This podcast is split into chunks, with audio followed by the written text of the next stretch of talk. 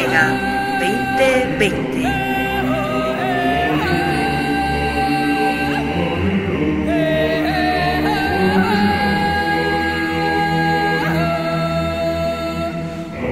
En noviembre de 2009 se talla en Bolivia la imagen de la Virgen de la Vega. Desde entonces, inspirados en ella, se empezó a reconstruir un nuevo movimiento, una falange, fundamentada en los ideales del honor y los valores del espíritu.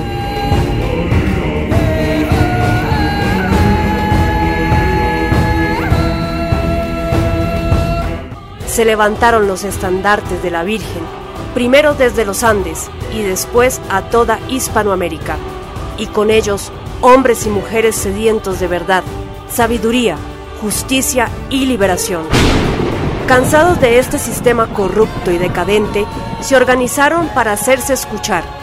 Durante años han difundido la sabiduría hiperbórea, emanada desde las pampas argentinas, a un mundo sordo e indiferente.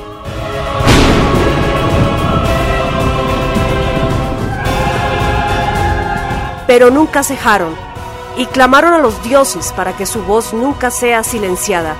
Y los dioses escucharon y les concedieron la oportunidad de contar con una vocera para su imagen muda y virginal.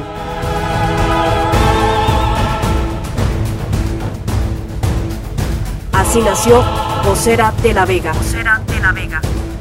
La voz del movimiento veganista. Veganista.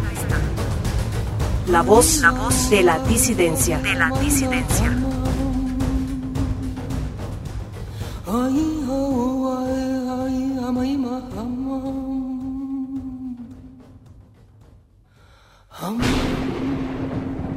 Segunda temporada.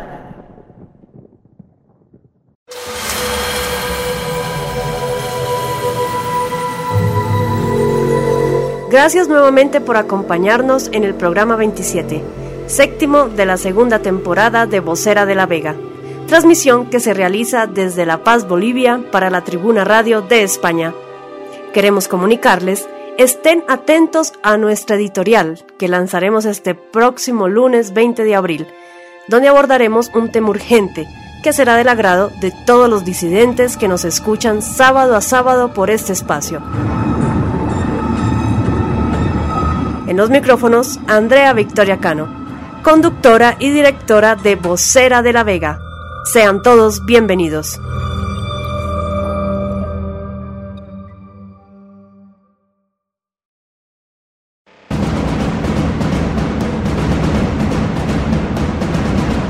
Crónica Disidente. Un compendio de noticias alternativas de actualidad que no se difunde en los grandes medios del sistema.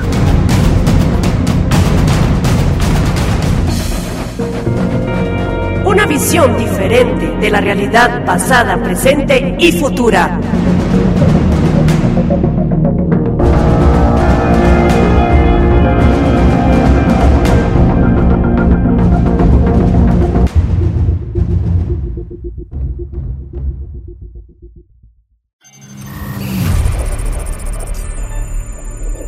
Saludos, soy Andrea Victoria Cano. Y yo soy Pablo Santa Cruz. Bienvenidos a Crónica Disidente en esta séptima entrega. Y estos son nuestros titulares. La fuerza inamovible de Auschwitz. Detenido investigador de Harvard por trabajar en secreto para China. Liberan a pedófilos de alto nivel mientras distraen a la gente con el COVID-19.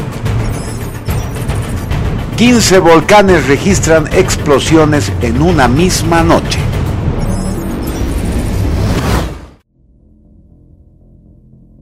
Si te has dado cuenta de que la historia del holocausto parece estar más centrada en Auschwitz de lo habitual, es porque esta es la última gota que los holocaustianos tienen que agarrar.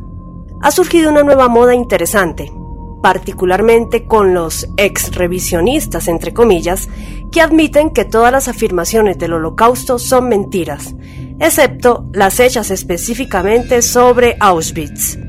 Algunas figuras prominentes en esta esfera hoy incluyen grandes nombres como David Irving y David Cole, dos hombres que simplemente se cansaron de ser encarcelados y golpeados físicamente por sus opiniones sobre la historia.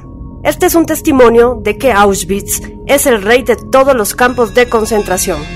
Pero aquí también estamos comenzando a ver omisiones oficiales de cámaras de gas homicidas previamente reclamadas, por ejemplo, en Auschwitz I, Stammlager, el principal campamento que visitan los turistas. El Museo de la Memoria del Holocausto de Estados Unidos ahora distingue específicamente solo Auschwitz II, Birkenau, como el sitio de los gases de homicidio. Este cuento de hadas fue promovido por una variedad de eruditos judíos y algunos no judíos. En los últimos años, el número de muertos en sí se ha reducido drásticamente de 1.3 millones de víctimas, según la académica Lucy Davidovics, a 78 mil, según el historiador principal en el Museo del Campo de hoy. Los revisionistas sostienen que el número de personas que murieron, en gran parte de tifus, disentería, etc., podrían ser la mitad de esa cifra oficial. Los revisionistas como Robert Forison siempre han sostenido que la cámara de gas que se muestra a los visitantes es falsa. Aunque el periódico francés El Express logró que el museo de Auschwitz admitiera que las cámaras de gas que muestran a la gente son falsas, los guías turísticos oficiales todavía presentan la exhibición como una auténtica cámara de gas de homicidio. En el infame sitio web de Deborah Lichtstadt dice que la cámara de gas no es falsa para engañar a los visitantes. Es una recreación, entre comillas, destinada a ser simbólica. Auschwitz parece ser la fortaleza en la que están comprometidos los que invirtieron en la mitología del holocausto, obviamente convertido en un negocio muy lucrativo. Es imposible para ellos dar más terreno sin el colapso de toda la historia. El intento agresivo de una sacudida sionista de Polonia, además de antagonizar a su gente, podría poner en peligro el mito. El gobierno polaco podría callarlos mañana, invitando a los revisionistas y afirmadores a hacer un análisis forense, sin restricciones de todas las instalaciones y terrenos de Auschwitz. Dudo que a los israelíes les gusten los resultados. La santidad de la narrativa del holocausto se pone aún más en peligro gracias al jingoísmo genocida directo de Netanyahu y la clase política poco sofisticada que dirige el barco israelí. La comunidad judía internacional ha pasado gran parte de los últimos 75 años utilizando el holocausto como el mito sagrado que guía el orden globalista neoliberal. Netanyahu lo usa hoy como un truco barato para impulsar los objetivos geopolíticos a corto plazo de Israel los israelíes intentaron activamente hacer de Vladimir Putin la estrella del espectáculo del holocausto de este año, a pesar de que la mayoría de los judíos ven a Rusia como una afrenta al orden mundial liberal. Netanyahu está desesperado por hacer lo que sea necesario para alejar a los rusos de sus alianzas en Siria e Irán, para que la máquina de guerra israelí pueda continuar avanzando. En este punto, no se trata de precisión histórica, sino de poder y solo el poder puede controlar el poder. Estamos viviendo en los últimos días del holocausto.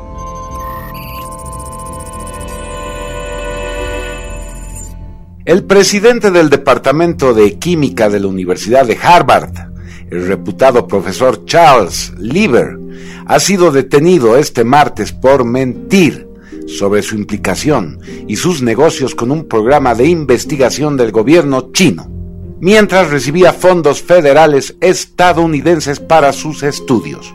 La detención se encuadra dentro de la ofensiva estadounidense para desmontar el reclutamiento agresivo de científicos que practica Pekín en las universidades norteamericanas.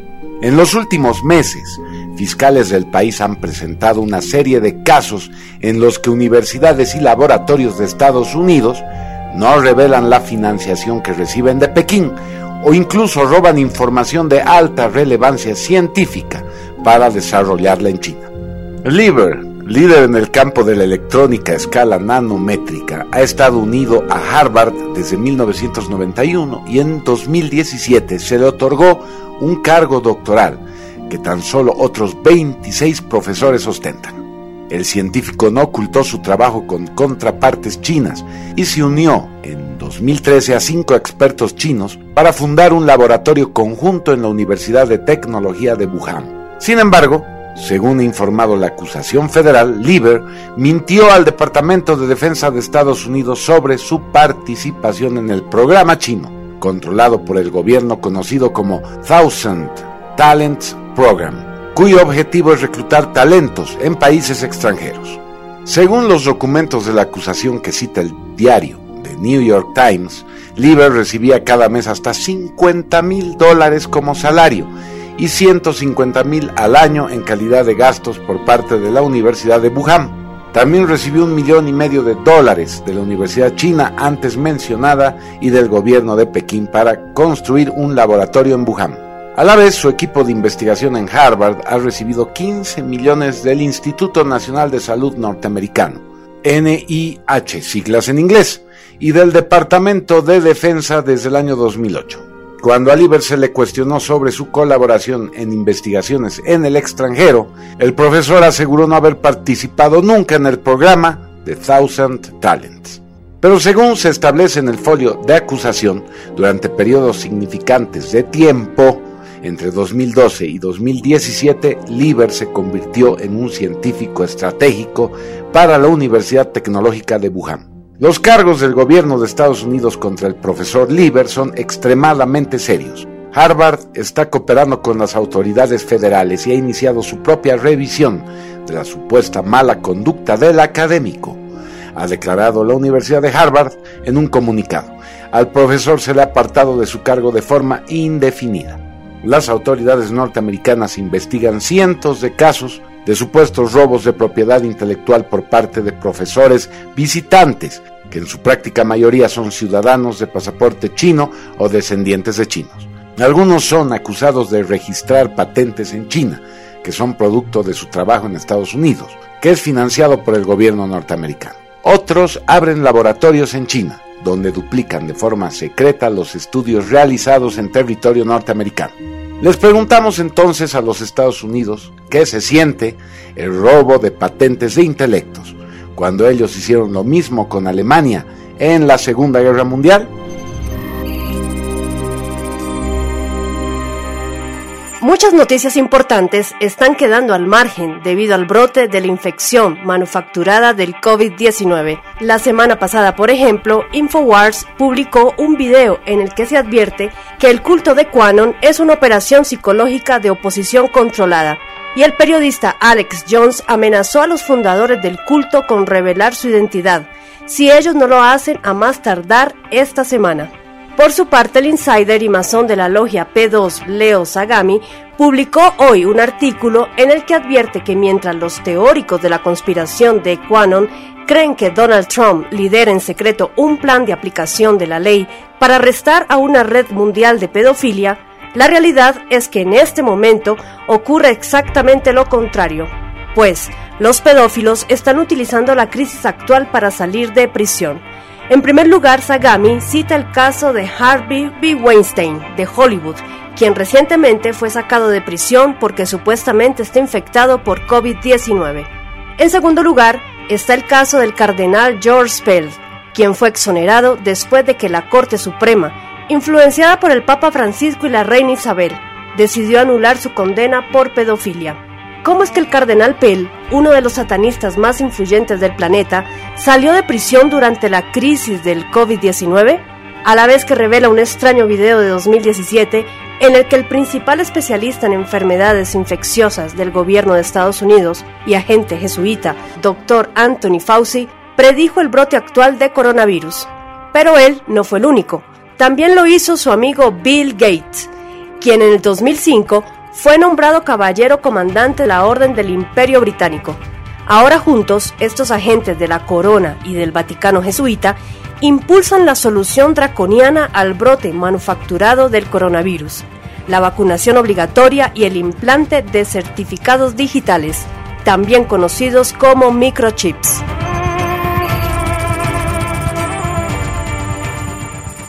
Impresionante e intensa actividad volcánica durante la noche de este viernes, ya que 15 grandes volcanes registraron actividad. A continuación les presentamos la lista de los colosos que registraron actividad esta noche en medio de una contingencia generalizada por el COVID-19. 1. Kliuchevskoy en Kamchatka lanzó ceniza a una altura de 6.100 metros. 2.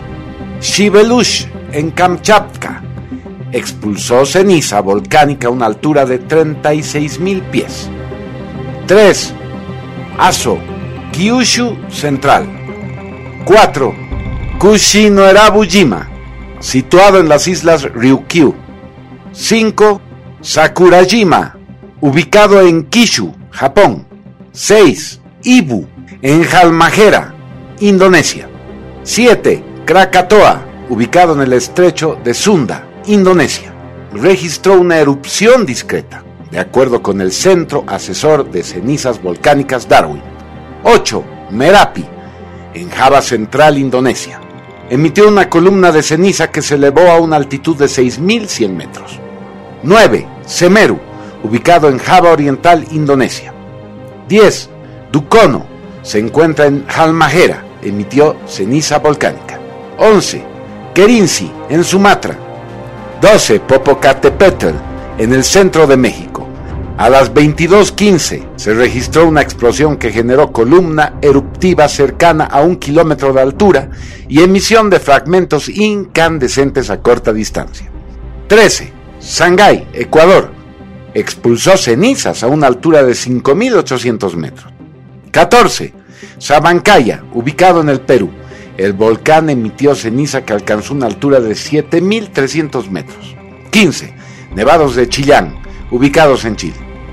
La mayoría de ellos expulsaron ceniza, pero el movimiento más fuerte fue en el Krakatoa, el cual lanzó una columna eruptiva de hasta 15 kilómetros de altura, generando un rayo volcánico.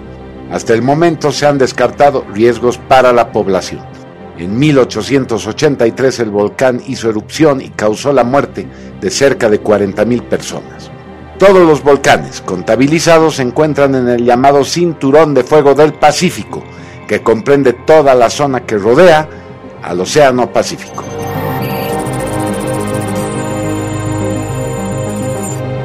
Y hasta aquí nuestro sector de noticias alternativas. Estaremos con ustedes la próxima semana.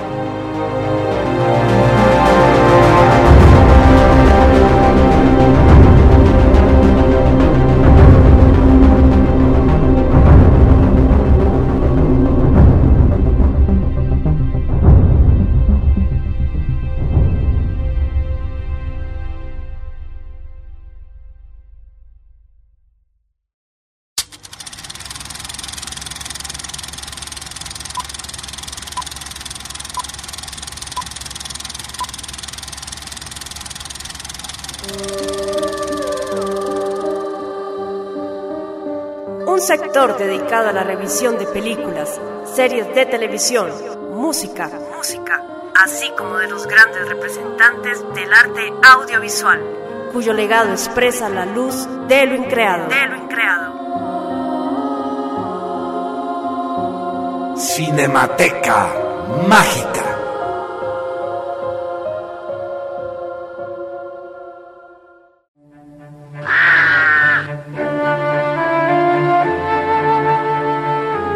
Cuando la gente relataba su pasado con cuentos, explicaba su presente con cuentos, predecía su futuro con cuentos, el mejor lugar junto al fuego le pertenecía al narrador de cuentos.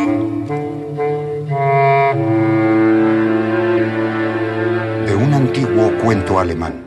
El narrador de cuentos y su trasfondo gnóstico.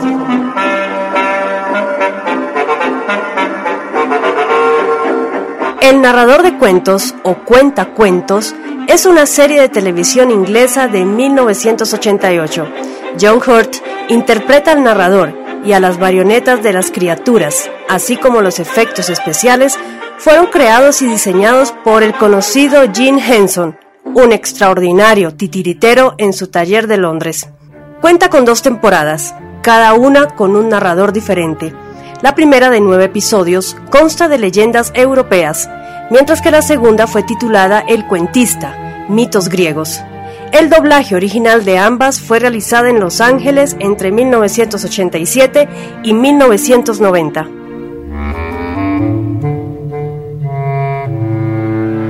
La serie fue transmitida primero en Inglaterra, luego en los Estados Unidos convertida en especiales y después como un segmento de la hora de Jim Henson.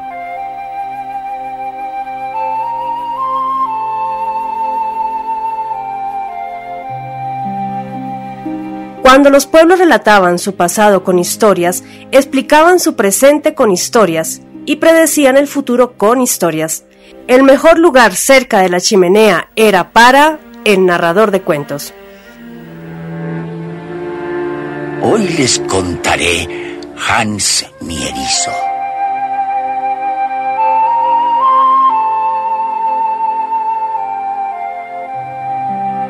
Mm, un cuento.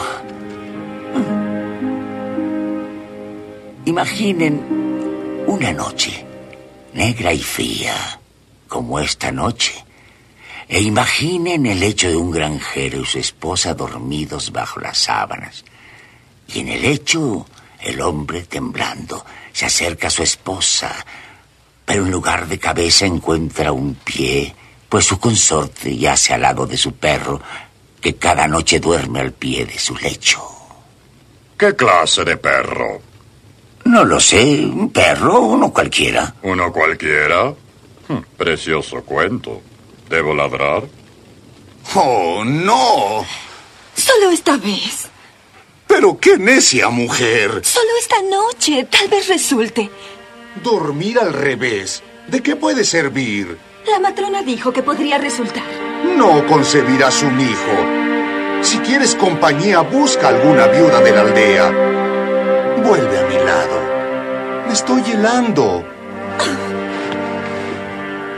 Pero su esposa no deseaba una viuda por compañía. Ella quería un bebé y quiso a este hijo con una ansia infinita hasta odiar el nacimiento de las ovejas, de los cerdos, de los polluelos y del ternero.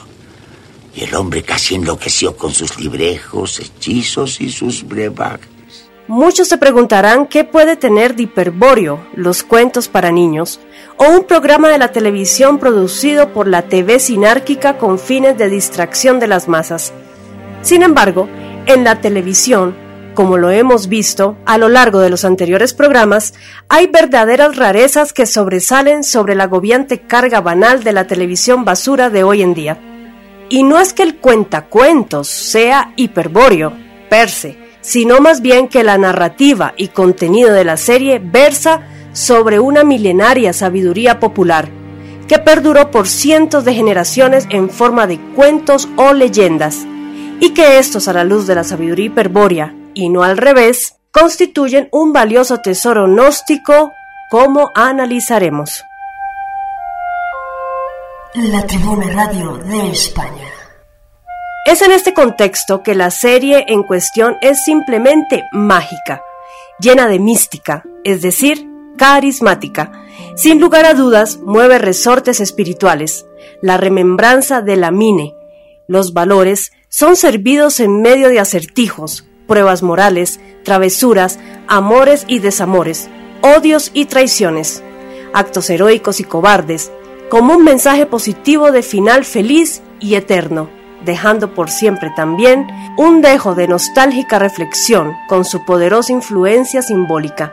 Reyes, príncipes, caballeros, guerreros, o asimismo damas, doncellas, amantes, cuyo origen redescubren en los mitos vivos de seres portentosos, malhechores, villanos y monstruos, criaturas de ensueño, fantasías reales, es decir, siempre la paradoja del adivino, del buscador de significados, ya que el rico bagaje de las tradiciones orales de los pueblos europeos es una clave para la comprensión de la misma historia de estos pueblos, y por ende, de nosotros mismos. Comenzando por el principio, sin prolongar este comenzar, les mostraré el destino a través de esta argolla. Si ajusta un dedo de doncella, reina se convertirá. La ley lo decreta. Joven con estrella, me dirán. ¿Mm? Mm, no. Mm. Hoy les contaré Natura.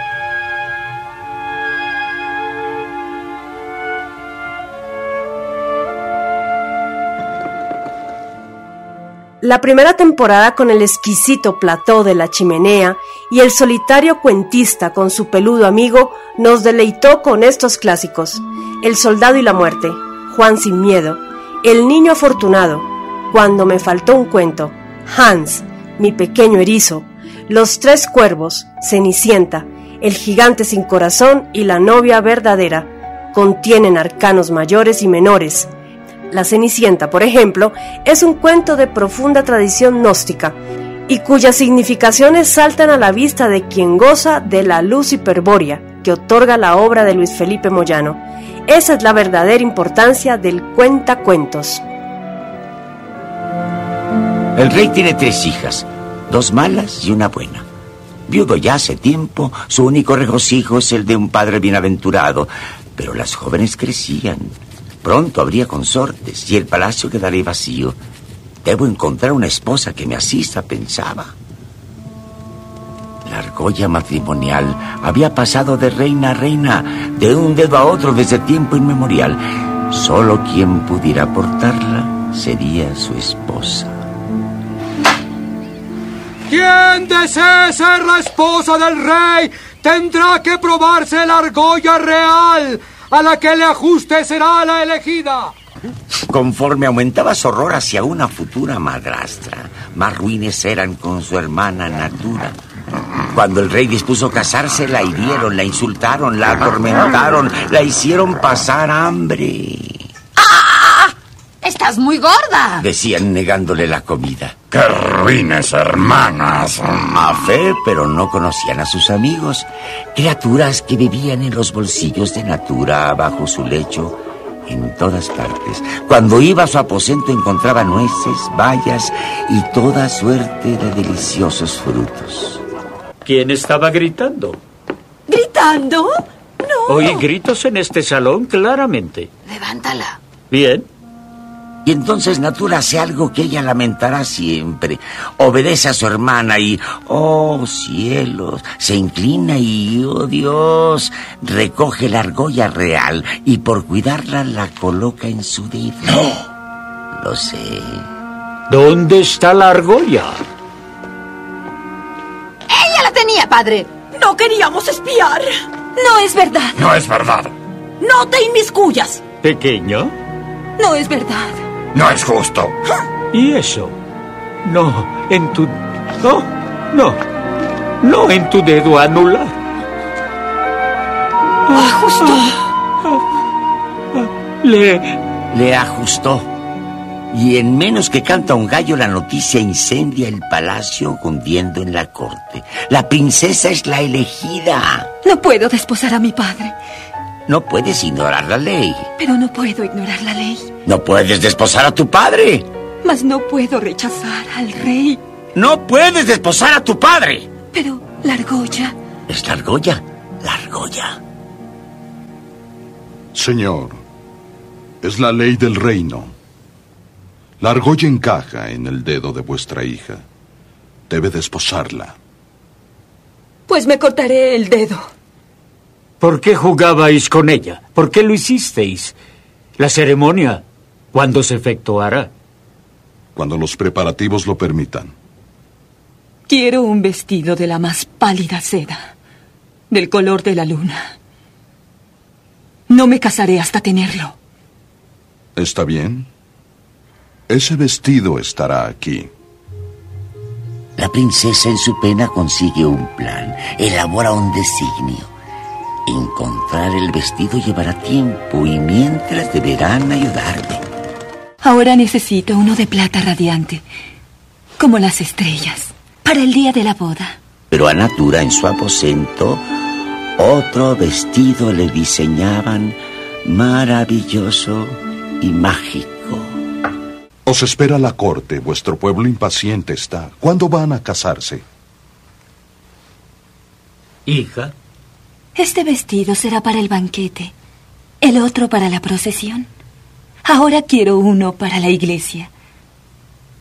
De oro puro, de oro solar, Traed el vestido y un día después me casaré. Natura guardaba silencio en su habitación, sin dejarse ver. Solo sus criaturas, deslizándose o al vuelo, ajetreadas, se esforzaban. La joven tiene sus vestidos que pidió. La argolla ajustó. Se prepara el festín. Se casan mañana. Escucha las campanas. Hay expectación. Solo Natura guarda silencio en la habitación.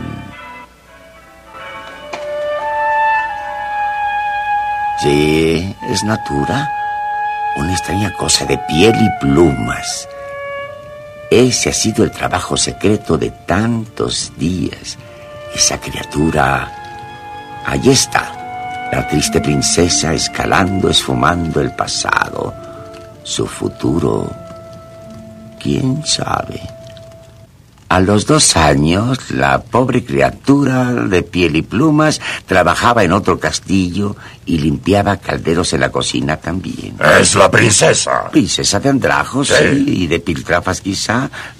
Princesa lavapiso, ciertamente. Pero un día la princesa conoció a un príncipe. Cocinera. ¿Y la cocinera? ¿No sabes hablar? No importa, no. Dale un mensaje, ¿quieres? Hoy habrá un baile en Palacio. He visto el menú y quisiera un pato. ¿Sabes cómo me gusta? A la naranja y hojaldrado. ¿Y esa mirada? Es solo eso. Si hubiera impuestos por mirar, todos serían mendigos. Señor. ¿Cuál es tu nombre? Ninguno. Me llaman la andrajosa. Bien, señorita andrajosa. No mires a los príncipes. En alguien tan bajo no es cortés. Eres horrorosa. ¿Por qué matáis patos? No os perjudican. Porque me agradan. A mí también. Por eso no los como. Hubo patos. Doce miradas frías en la mesa real. Y alrededor muchos bailaban. Muchas hijas lucían las perlas de mamá. Y el príncipe presidía, apuesto, admirado, solitario. Los padres no perdían la esperanza y el príncipe sonreía, pero no bailaba. Hasta que horas después, sin anunciarse, misteriosa, entró una mujer en fulgurante vestido, de pálida seda como la luna. ¿Y qué podía hacer nuestro príncipe más que acercarse? ¿Qué podía hacer más que invitarla a bailar? Y bailaron, era inevitable, de izquierda a derecha hasta el amanecer, hasta la alborada, fueron el uno para el otro.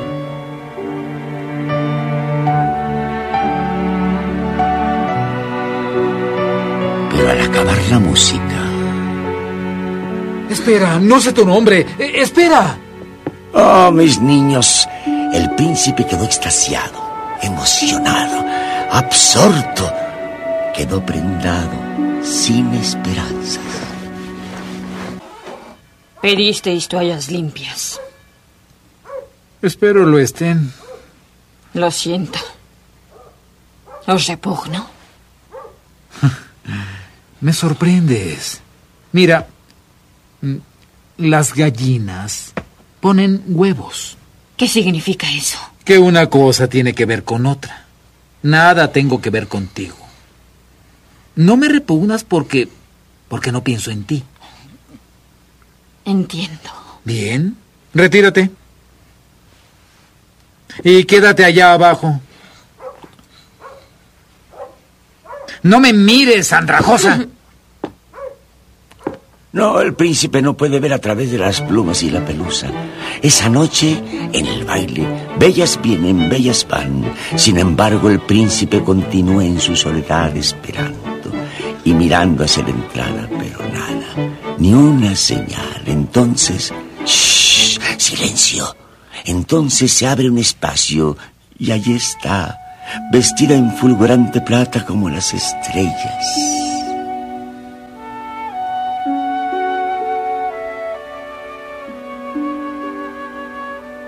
Debo irme. Aún no, espera. No pienso más que en ti. Me es difícil creerlo. Es verdad, casi no duermo. Eh, ¿En dónde vives? ¿Dónde te busco? Habito en donde el huevo es antes que la gallina. ¿Qué? Se ha ido.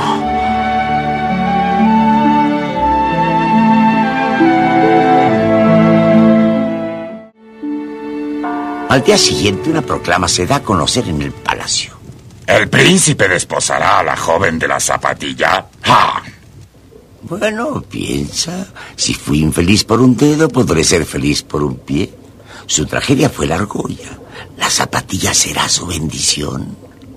Señor, reclamo mi derecho de hacer la prueba.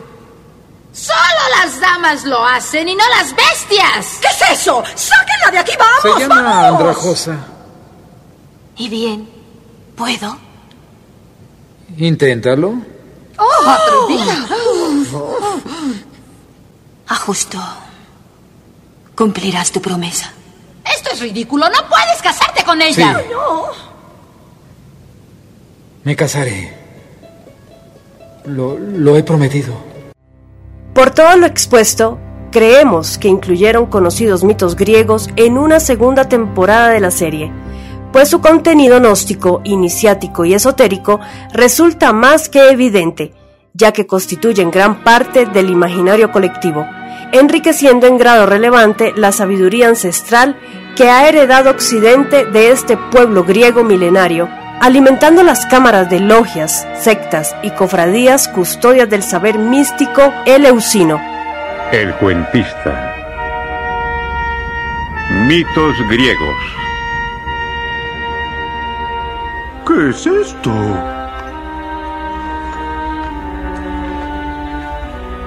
Es algo de las tinieblas. Un monstruo. No mire sus ojos. Esa cara es horrible. ¿De dónde ha venido? En el fin del mundo, en una roca en el océano, vivía una mujer con garras terribles, alas de bronce y el aliento fétido de los cadáveres. Su cabello era un nido de serpientes venenosas, con vida. Si la mirabas, de inmediato te convertías en piedra. Su nombre era Medusa, la gorgona. Imagínala de espaldas y que de pronto empieza a darse vuelta poco a poco. Miremoslos, hermanas queridas.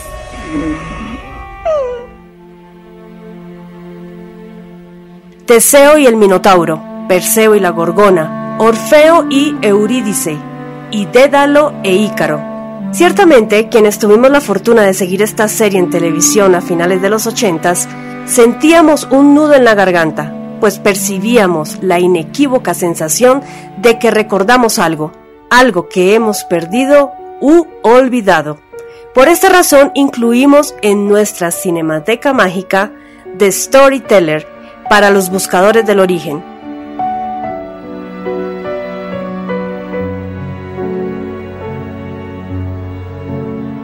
Puedes encontrarnos en la red social alternativa BK como Cinemateca Mágica, donde aprovechamos la plataforma de videos para colgar estas joyas audiovisuales y donde podrás encontrar el narrador de cuentos.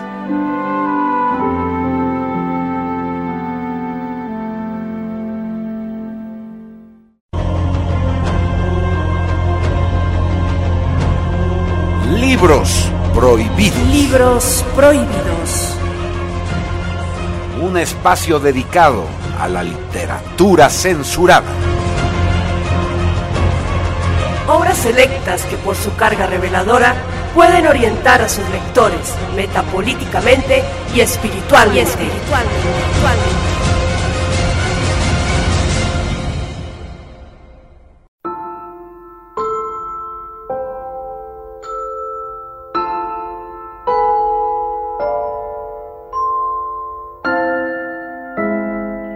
Bolchevismo de Moisés a Lenin.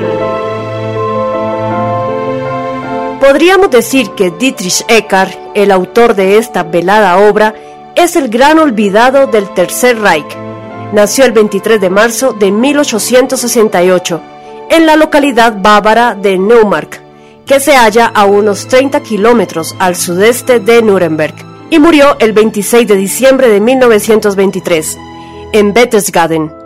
Fue poeta, libretista, periodista, académico y filósofo, así como ardoroso combatiente en pro de la causa nacional socialista.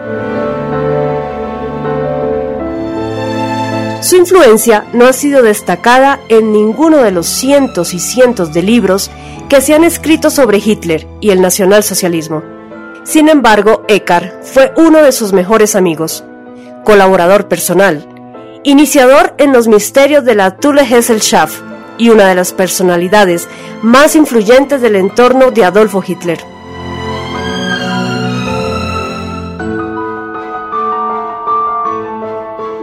La presente es una obra inédita, casi inencontrable, tras la Segunda Guerra Mundial. Nos adentra en un diálogo de apabullante coloquialismo, de sostenida tonalidad jovial y desenfadada, cuando no crasamente irreverente e imprevisiblemente inacabado entre el autor y Adolfo Hitler. Los bocetos de Eckhart para el bolchevismo de Moisés a Lenin se hallaban aún en un estado más bien rudimentario e inacabado cuando se produjo su muerte, lo que no dejará de traslucirse en no pocos pasajes del texto que sigue. El editor ha resumido sensiblemente el material original durante su traducción, omitiendo varias de las partes más afectadas por esa índole deslavazada y deshilachada, y cosas tales como partículas y giros intraducibles, así como unas cuantas sesiones que no conservan ya sino un interés más que limitado para los lectores de hoy en día. En determinados puntos, el editor ha añadido ciertas notas a pie de página adicionales, señalando el carácter de tales. La Tribuna Radio de España. Tenida en cuenta la idiosincrasia de la obra, en principio su traducción se enfrentaba ciertamente a numerosos problemas anticipados de criterio. Esos problemas derivaban de, primero, el apabullante coloquialismo del original, de sostenida tonalidad jovial y desenfadada, cuando no crasamente irreverente. Segundo, el carácter inacabado de la obra, que dejó el texto pendiente de una última revisión, y redunda en un discurso de sesgo a veces entrecortado, cuando no telegráfico, en todo caso en numerosas ocasiones demasiado elíptico, plagado de transiciones abruptas, y cuya transcripción literal en español hubiera agravado esa cualidad en sí misma, ya lo suficientemente amasacotada del alemán, desembocado por ende en una textura demasiado mecánica, provocadora de una cierta saturación de tosquedad, que hubiera dificultado, en fin, la comprensión del sentido. Tercero, cierto reiteradamente ocasional y excesivo tributo del discurso lógico, dadas las dramáticas circunstancias que lo circunscribían en ese entonces, a las circunstancias históricas del momento. La traducción ha procurado registrar fielmente el coloquialismo que cruza toda la obra, y solo en el alivio del mentado carácter entrecortado de su estilo, se ha permitido a veces dotar a la expresión española de un mínimo aumentado de fluidez, subordinado siempre, en todo caso, a la insoslayable necesidad de una mejor explicitación del sentido. En contadas ocasiones, ante la presencia de algún pintoresco giro en argot bávaro o en el caso de algún extraño retruécano, se mire por donde se mire, difícilmente traducible, se ha optado por la adopción de cualquier fórmula consolidada en lengua española, de entre las indicativas de un acento chocarrero o grotesco, que se haga cargo de la connotación del texto alemán, pero no necesariamente haya de coincidir literalmente con los intrincados o esotéricos términos alemanes de que se trate.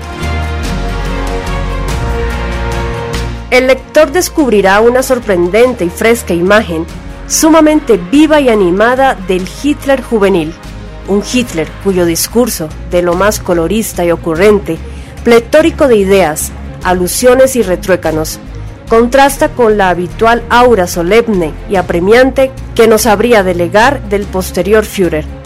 Las conversaciones que sostuvo con Hitler, hábilmente registrada por el autor, deleita con la verdadera personalidad del Führer, su gran elocuencia y sagacidad así como su extraordinaria lucidez política y gnóstica, gran conocimiento teológico que desenmascara al verdadero enemigo de la humanidad y sus mitos.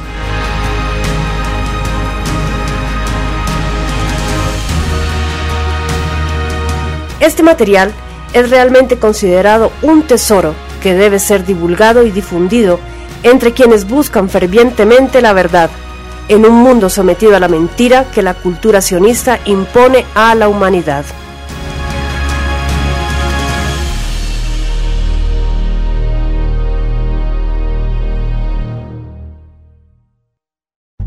Editorial Bruna. Porque el revisionismo histórico-cultural es la más importante expresión científica del siglo XXI. Ponemos a tu alcance todo el material bibliográfico y audiovisual.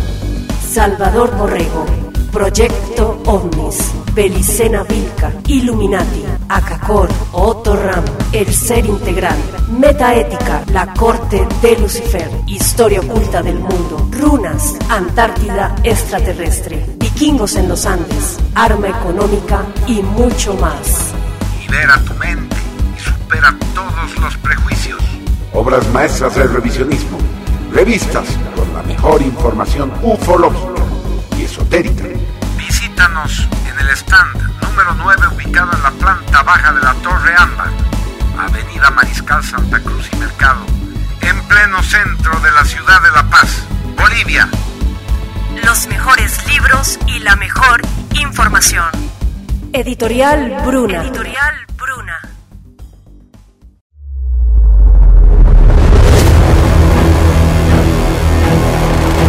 Esteganografía. Temáticas ocultas e invisibles para el tipo psicológico cultural promedio del hombre globalizado de nuestros días. Del hombre globalizado de nuestros días. Desentrañando el arte hiperbóreo.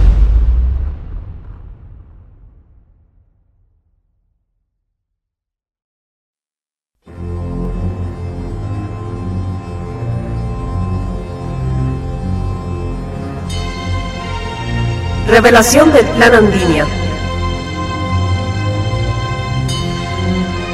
Diario La Nación, mayo primero de 1986.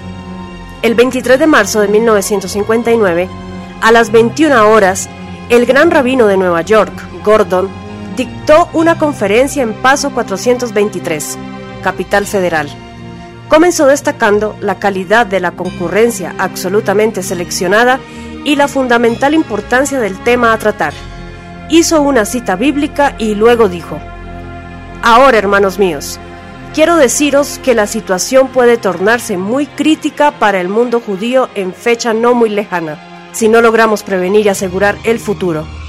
Todos vosotros conocéis el plan de nuestro gran profeta doctor Teodoro Herzl, el Estado judío, en el que planificó la creación de dos estados judíos, uno en Palestina y otro en Argentina, y que en 50 años tendríamos uno constituido. Aunque en su tiempo fue denominado el sueño de Herzl, hoy nosotros y el mundo somos testigos de la realización de ese sueño. La aparición de Herzl no fue más que la aparición del Mesías para todos los judíos sionistas del mundo. Sus planes quedaron comprobados, no fueron sueños, sino realidades, quedando por realizar la segunda parte del plan, Andinia.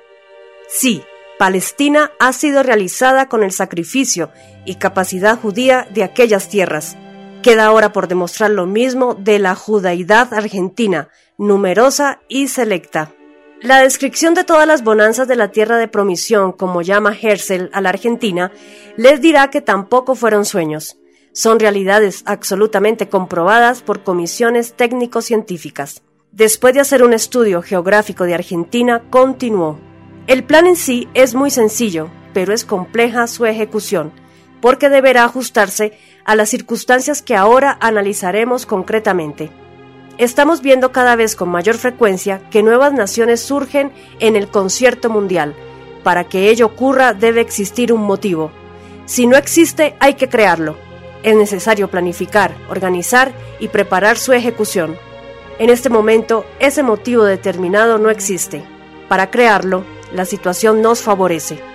Solo queda en principio profundizar el caos ya existente, fomentar la confusión, profundizar la corrupción, especialmente en el campo político, administrativo, cultural y social. En el campo económico debemos acrecentar la corrupción administrativa e ilegal, fomentar y profundizar el agio y la especulación, llevar la miseria y la injusticia a sus últimos extremos, especialmente en los pueblos comprometidos dentro de la zona de Andinia, provocando desde la capital federal el arrasamiento de los derechos federales de las provincias, reprimir todo acto que signifique reacción o acción de autodefensa por parte del pueblo. En estas violentas represiones es de primerísima necesidad que sean utilizadas tropas de las Fuerzas Armadas, especialmente del Ejército, porque eso producirá enfrentamiento con el pueblo, llevándolo al desprestigio. En consecuencia, provocará el debilitamiento moral de sus integrantes, un profundo proceso de desintegración, a que serán sometidos por vía del gobierno, provocando sucesivos enfrentamientos en su seno, con lo que se logrará la caotización de sus cuadros y la corrupción de su disciplina, llegando así al más mínimo nivel de rendimiento y eficiencia. Es fundamental que la judaidad vaya copando las calles paulatinamente, ofreciendo luchas, apresurar el movimiento socialista comunista y organizar sin demora sus fuerzas, hay que lograr la integración del movimiento peronista a nuestro socialismo por cualquier medio, desencadenando al mismo tiempo una violenta represión y persecución contra el mismo. Estas últimas medidas se llevarán a cabo desde el más alto nivel gubernamental.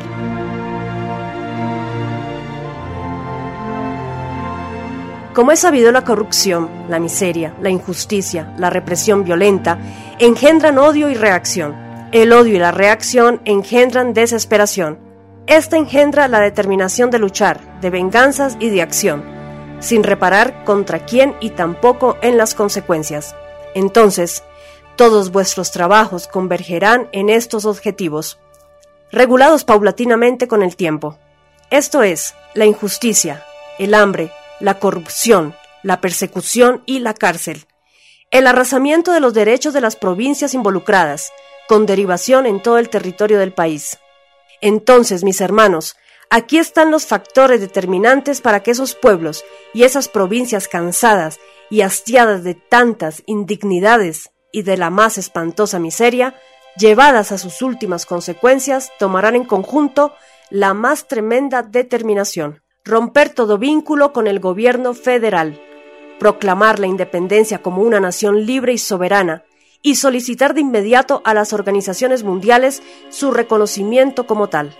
Reconocidas por ellas y por las grandes potencias mundiales, Andinia, Israel de los Andes, ya estaría definitivamente constituida y su soberanía asegurada. Argentina estaría imposibilitada de recuperar las provincias perdidas porque, primero, el pueblo argentino estaría sumido en la más espantosa confusión. Segundo, su economía desquiciada. Tercero, Argentina habría quedado convertida en simple campo de pastoreo y no tendría qué ofrecer para obtener créditos o ayudas de los bancos mundiales. Cuarto, quedaría sin abastecimiento y sin reservas de combustibles. Todos sus centros de producción estarían dentro de los límites de Andinia, Israel de los Andes. Quinto, sería bloqueado todo intento de abastecimiento exterior. Sexto, sus Fuerzas Armadas Argentinas actualmente cuentan con una previsión de combustibles para dos jornadas de lucha. Estarían imposibilitadas, por tanto, de trasladarse y operar contra Andinia. Séptimo, en el supuesto caso de que no obstante estos inconvenientes, lograr Argentina organizar un deficiente ejército y con él pretenda invadir Andinia, no podrá hacerlo porque estaría atacando a una nación libre e independiente, reconocida internacionalmente como tal. Esto daría lugar a que las Fuerzas Armadas Internacionales, modelo ONU, desembarquen y tomen posición en defensa de las fronteras de esta nueva nación. Andinia, Israel de los Andes, de acuerdo a tratados internacionales existentes. Con esto Andinia, Israel de los Andes, estará definitivamente y su soberanía asegurada. Como habéis visto, concluye el rabino de Nueva York, Gordon, La misión que tenéis el honor de realizar es compleja y de extraordinaria importancia. Esto requiere ingenio y audacia para su realización y os diré que tanto yo como la judaidad del mundo entero, en especial Israel, estamos seguros del éxito. A esta transcripción cabe agregar que el sionismo internacional había decidido en 1971 disponer la culminación del Plan Andinia en ejecución, en razón de las condiciones existentes y que coincidiría con un gran acontecimiento mundial a desencadenarse el 3 de febrero de 1972.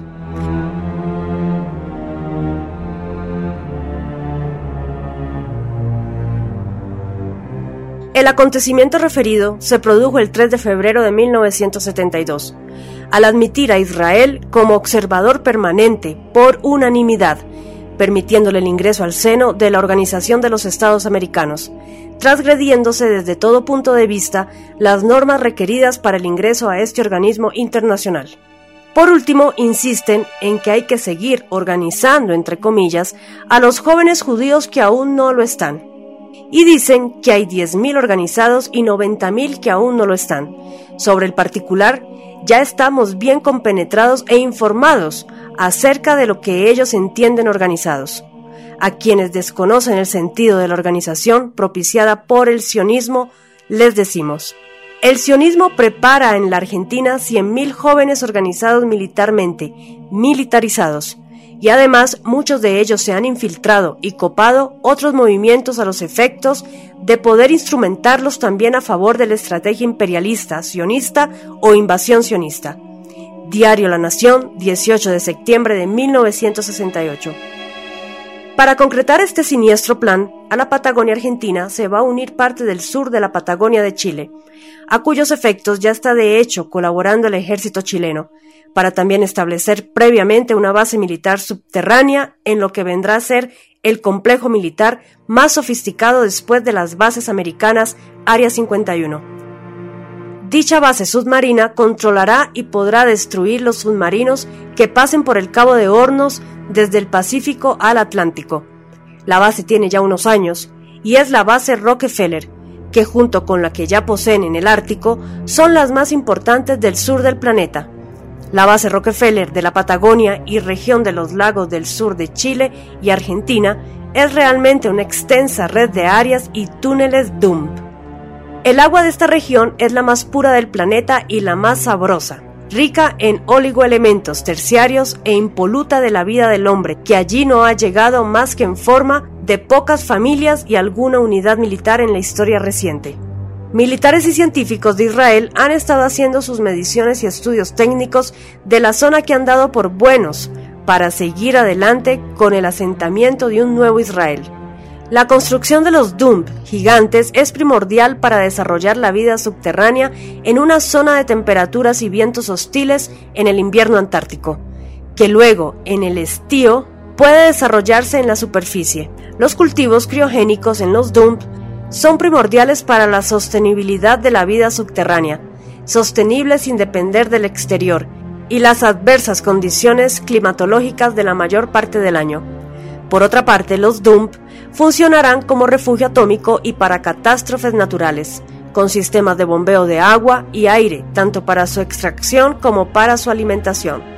La compra de tales territorios garantizan la propiedad privada a la que se añade en carta blanca para la propia organización como país dentro de otros dos países, Chile y Argentina, con su ejército propio, pero además con la colaboración de ambos ejércitos, argentino y chileno. Para el equilibrio geoestratégico en la zona, Argentina ha firmado acuerdos comerciales con China, y la comunidad judía a su vez presionará al imperio británico para su retirada de las Malvinas, o su repartición con China y Argentina de los recursos de la zona. La comunidad internacional, digamos los países extinguidos de su soberanía, que ha sido llevada a cabo justamente por la comunidad sionista internacional, no han sido informados por nadie de estos planes. Y únicamente algunos servicios secretos conocen muy por encima estos planes, pues el ejército israelí, argentino y chileno se encargan del secretismo y discreción del desarrollo del proyecto.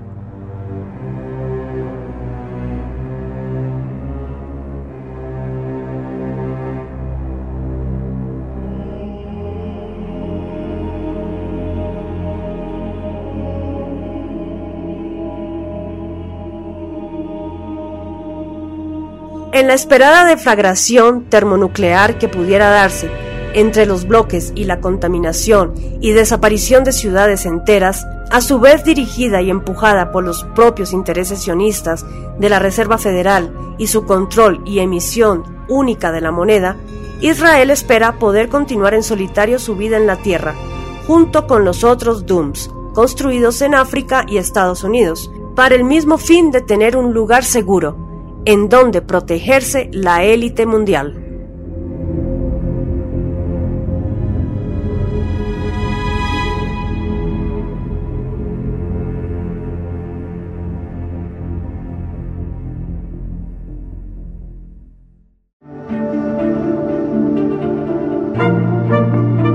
Reflexión gnóstica.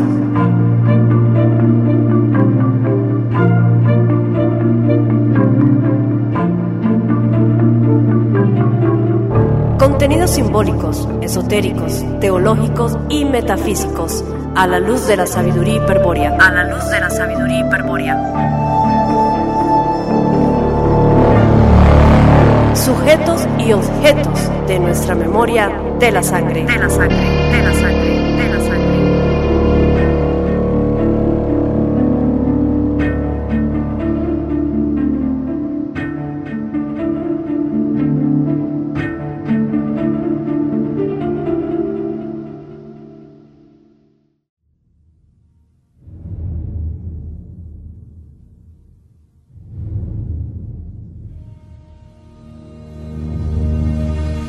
Los gnósticos, cainitas y Judas.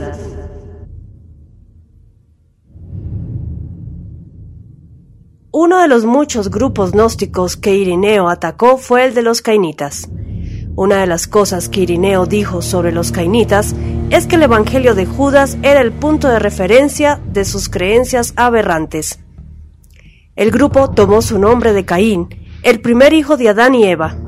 Caín es conocido en los anales de la historia bíblica por ser el primer fraticida, entre comillas, que estaba celoso de su hermano menor Abel, a quien Dios amaba de manera especial, y por eso Caín lo mató. Génesis 4. ¿Por qué entonces los cainitas lo escogieron entre todos los humanos como figura fundamental de su fe? Porque creían que el Dios del Antiguo Testamento no era el Dios verdadero al que había que adorar, sino el ignorante creador de este mundo del cual había que escapar. Y así todos los personajes de la historia judía y cristiana que se enfrentaron a Dios.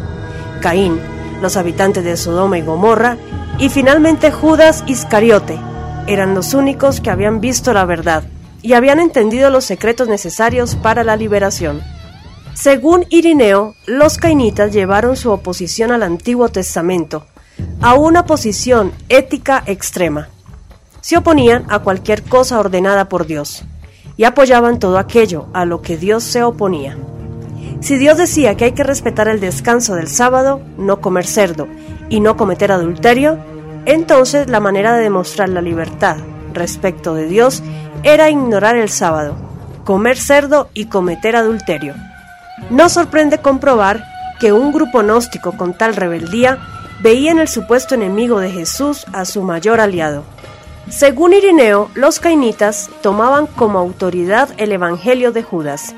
Y según este Evangelio, nos dice Irineo, solo Judas entre todos los discípulos entendió el mensaje de Jesús e hizo lo que el propio Jesús quería, entregándolo a las autoridades para que lo crucificaran.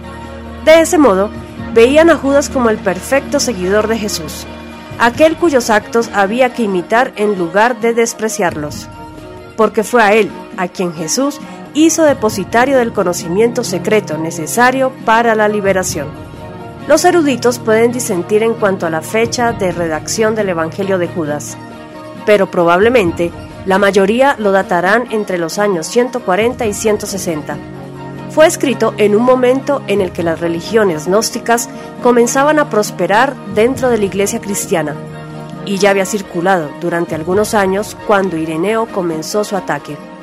Que este es el Evangelio que Ireneo conoció queda confirmado por sus contenidos, porque en el Evangelio de Judas es el único discípulo que entiende la verdadera naturaleza de Cristo. y el único a quien Jesús da a conocer su revelación secreta que puede conducir a la liberación. Los otros discípulos adoran al Dios del Antiguo Testamento y por ello son ministros del error. La Tribuna Radio de España. Puesto que conoce la verdad, Judas presta el mayor servicio a Jesús, lo entrega para que lo ejecuten y para que así el ser divino que hay dentro de Jesús pueda escapar de la trampa de su cuerpo material.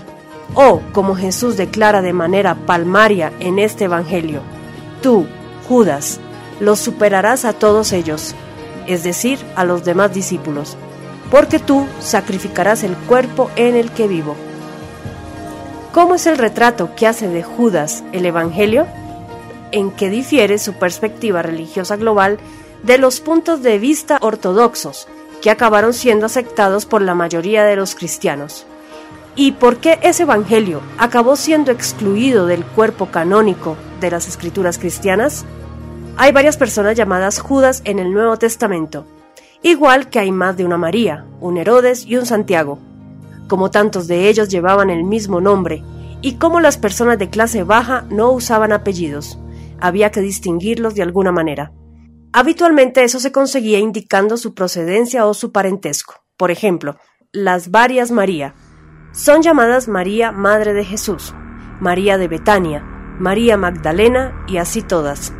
Entre los llamados Judas, uno era un hermano real de Jesús, Mateo 13:55. Otro era un discípulo, Judas, hijo de Santiago, Lucas 6:16. Y un tercero era otro discípulo, Judas Iscariote. Los eruditos han discutido durante mucho tiempo el supuesto significado de Iscariote, y nadie lo sabe con certeza. Podría referirse al pueblo natal de Judas, una aldea de Judea, al sur del actual Israel, llamada Keriot. Ish, Keriot o Iscariote significaría hombre de Keriot. La traición de Judas no es presentada como un acto ignominioso en el Evangelio de Judas pero en los Evangelios del Nuevo Testamento esa es su marca distintiva. Entre los doce discípulos, él es la manzana podrida. Se menciona a Judas unas 20 veces en esos libros, y cada vez el autor tiene algún improperio que lanzar contra él, casi siempre haciendo notar simplemente que fue quien traicionó a Jesús. Todos ellos dan por hecho que aquel fue un acto muy vil. A lo largo de los años, los lectores de la Biblia se han hecho esta pregunta. Si Jesús debía morir en la cruz para la salvación del mundo, ¿no fue entonces una buena acción la de Judas al entregarlo? Sin la traición no habría habido arresto. Sin el arresto no habría habido juicio. Sin el juicio no habría habido crucifixión. Sin la crucifixión no habría habido resurrección. Y resumiendo, nosotros aún no seríamos salvados de nuestros pecados. Así pues, ¿Por qué fue algo tan malo la acción de Judas? ¿Acaso no se necesitaba que fuesen así las cosas? Lo que pretendían los cainitas era ajustar la historia de Jesús con el mito original atlante del Cristo pagano, que se autocrucifica para conocer el secreto del encadenamiento espiritual. Los cainitas sabían que la historia de Jesús era una copia de la verdadera historia del Cristo atlante, y los judeocristianos pretendían distorsionarla.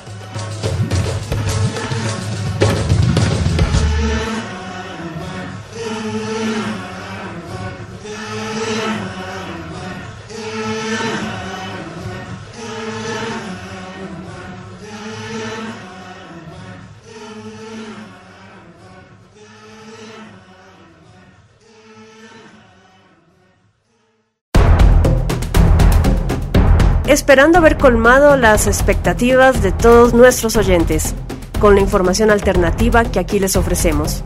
Nos despedimos hasta dentro de una semana, no sin antes recordarles que en estos tiempos difíciles no debemos bajar la guardia. La celebración más importante para la disidencia hará de este próximo lunes un día de alegría para el espíritu. Que ese día sea propicio para desenfundar la espada y no guardarla hasta que todo este sistema satánico haya caído.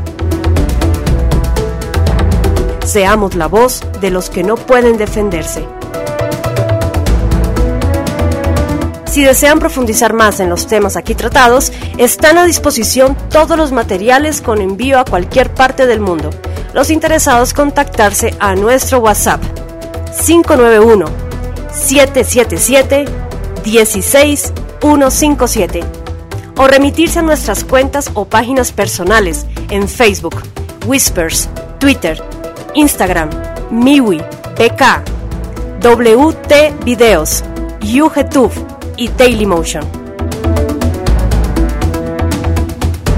Este programa es posible gracias al apoyo del Movimiento Veganista, Asociación Universal Virgen de la Vega, Proyecto Omnis y las editoriales de la Casa de Tarsis y Bruna. Anunciarles que ya está disponible la única app disidente del universo Play Store, actualizada y más interactiva Búscanos como Radio Vocera de la Vega en Play Store. De todos modos, vamos a morir, que al menos sea noblemente, mirando siempre desafiante al enemigo. Soy Andrea Victoria Cano. Les estaré acompañando el próximo sábado nuevamente, aquí, por la Tribuna Radio de España.